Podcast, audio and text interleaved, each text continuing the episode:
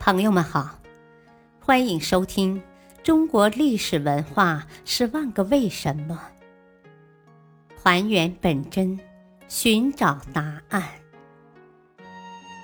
民俗文化篇：为什么会有石头剪子布？石头剪子布是一种在儿童和青少年中广泛流传的手记游戏，有时跟掷硬币、掷骰子有相同的功能，就是用来产生随机结果以做决策。但有时它并不随机，因为游戏者可以根据经验判断对方的手法，所以说玩这个游戏是有一定技巧的。石头剪子布起源于中国，然后传到日本、韩国等地。随着亚欧贸易的不断发展，它传到了欧洲，到了近现代逐渐风靡世界。石头剪子布发源自中国人发明的猜拳游戏。中国从汉代就有猜拳游戏，而其他国家都没有产生这种游戏的土壤。和相关历史，在与亚洲交往之前，西方根本就没有任何有关石头剪刀布的记载。十九世纪后期的西方的作家在提到它的时候，明确说明这是一种亚洲游戏。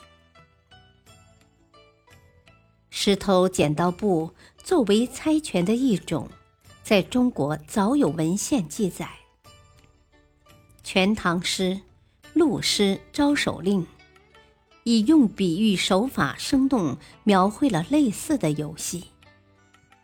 根据名人谢兆哲所撰的《五杂俎》一书，猜拳的传统可以追溯到汉朝的手势令。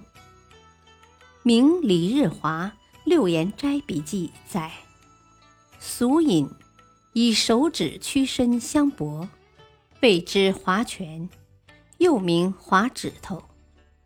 在明清小说中记载更多，《红楼梦》第六十三回云：“彼此有了三分酒，便猜拳吟唱小曲儿。”《水浒传》第一百零九回云：“猜拳划指头，大碗家吃酒。”清朝人赵翼有诗云。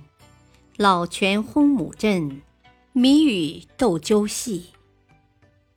对于石头剪刀布，各地经常有其独特称呼，如北京人说猜丁壳，天津人说砸剪子包，或奔脚果，唐山人说黑喽喽，西安人说猜东吃。